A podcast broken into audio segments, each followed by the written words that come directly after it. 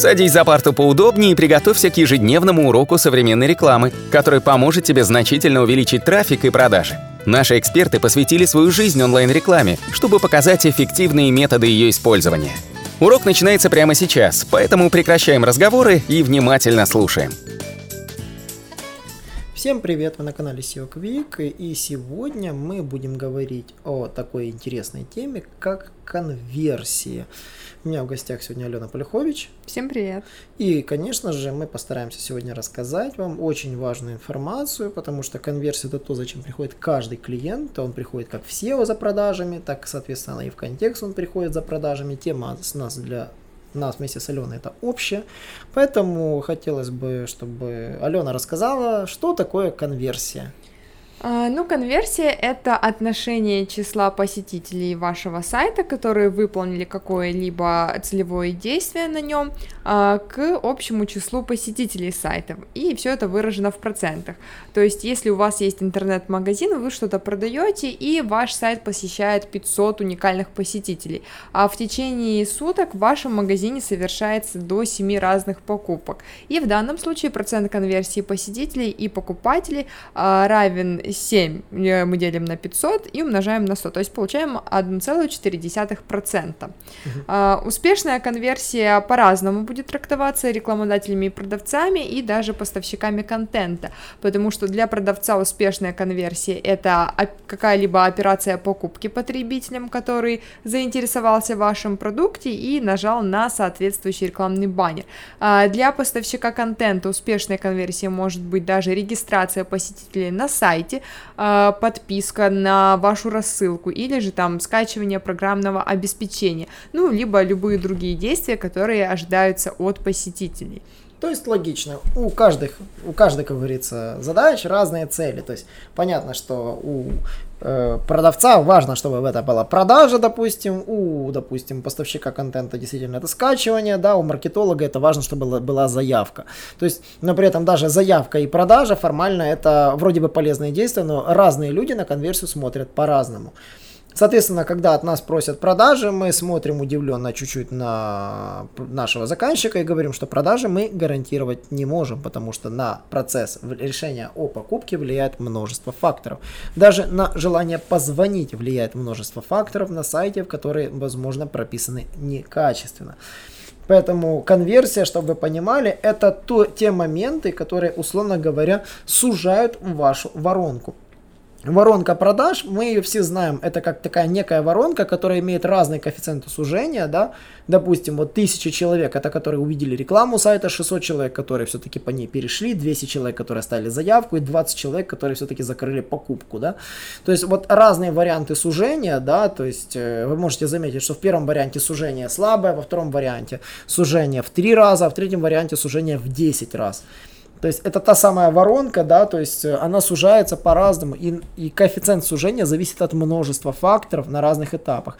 То есть если на этапе настройки контекстной рекламы э, разница между увидели рекламу и перешли переход на сайт, эту конверсию можно измерить конкретным показателем, который называется CTR – то есть фактически у настройки контекстной рекламы есть встроенная внутренняя конверсия, да, качество работы рекламы это CTR, поэтому его выносят отдельно. CTR или вовлеченность пользователя в рекламу это то, что, как говорится, выносится отдельным пунктом и его не путают с остальной конверсией, которая выводится обычно в рекламе на сайте.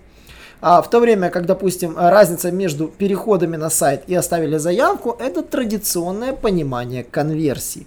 Но соотношение людей, которые оставили покупку по отношению к переходам, которые оставили на сайт, в маркетинге, в настройке контекстной рекламы традиционно за конверсию не считается.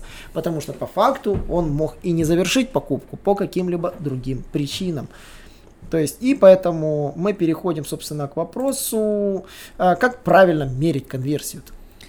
А, ну, для сайтов, которым, у которых цель является побуждение к реальным действиям, то есть если это офлайн, то посещение магазина или телефонный звонок, то подсчет конверсии становится затруднительным, потому что походы в магазин а, непосредственно офлайн, они не отслеживаются на сайте.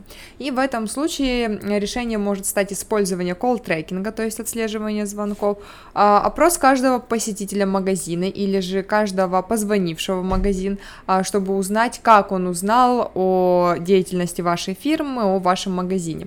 А также маркировка номера телефона с помощью имени контактного лица.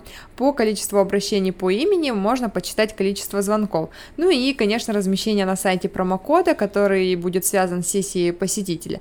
При звонке менеджер попросит клиента продиктовать данный промокод. Ну, то есть формально вы можете собрать данные тех, которые проходят мимо сайтов такими методами, а потом попытаться это все сопоставить. Есть еще такой трюк, называется офлайн конверсии когда вы на сайте сопоставляете ID пользователя, э, настраиваете отправку офлайн конверсии в вашу Google Аналитику или Яндекс Метрику. Это можно почитать в справке. Так и гуглите офлайн конверсии Google Аналитика, офлайн конверсии Яндекс Метрика. И там есть четкая инструкция, как наладить на вашем сайте возможность отправки этих офлайн конверсий, вот этой собранной информации в аналитику, чтобы оно сопоставило по ID пользователя, откуда он пришел. И да, это возможно. Ну и, конечно же, Хотелось бы проговорить, конечно, про различные методы увеличения конверсии э, в разными методами. Вот, например, в SEO для того, чтобы повысить конверсию, да, нужно работать над юзабилити. Очень сильно работать над юзабилити страниц, чтобы они были релевантными, контент на них не был лишним, избыточной воды не было, и, конечно же, странички грузились быстро. Но, конечно же, вот в электронной коммерции, когда уже идет, уже все хорошо, существуют определенные, говорится, шаги, которые следует, как говорится, учитывать. Алена, вот расскажи нам, какие вот существуют методы увеличения конверсии вот у электронной коммерции. А, ну, например, вы можете а, сообщить свое уникальное торговое предложение, почему стоит сотрудничать именно с вами, именно с вашим сайтом.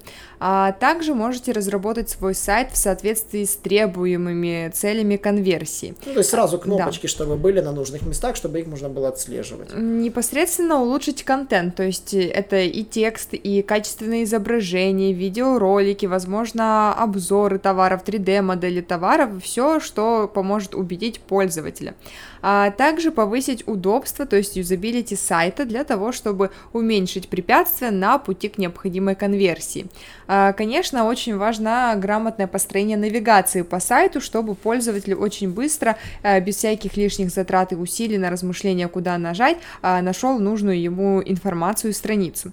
Также вы можете размещать на страницах сайта информацию, которая доказывает надежность вашей компании и качество предоставляемых услуг. Это могут быть как отзывы пользователей, так и всевозможные сертификаты товаров, а, фотографии, как э, производится ваш товар или же как оказываются ваши услуги. А, можете описать процесс работы с клиентом.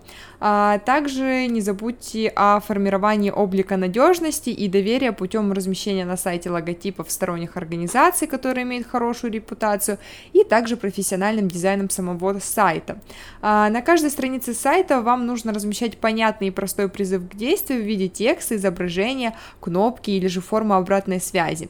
А, автоматизируйте также персонализацию сайта для динамического отображения контента и предложений, которые будут интересны конкретному посетителю.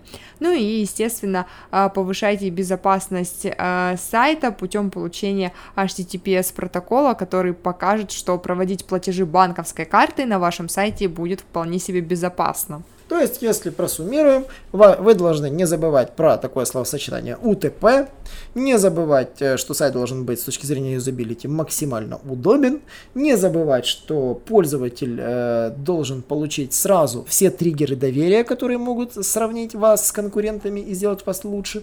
Ну и, конечно же, ну, не забываем про то, что релевантность контента, то есть я спросил про вывоз мусора, показывайте вывоз мусора, а не просто общую страничку. Ну и, конечно же, э, HTTPS это само собой нужные вещи. Поэтому вот этот важный чек-лист вы должны знать. Не забывайте, у нас прошел вебинар, где я рассказывал про юзабилити и выложил свежий чек-лист на 2020 год по аудиту юзабилити.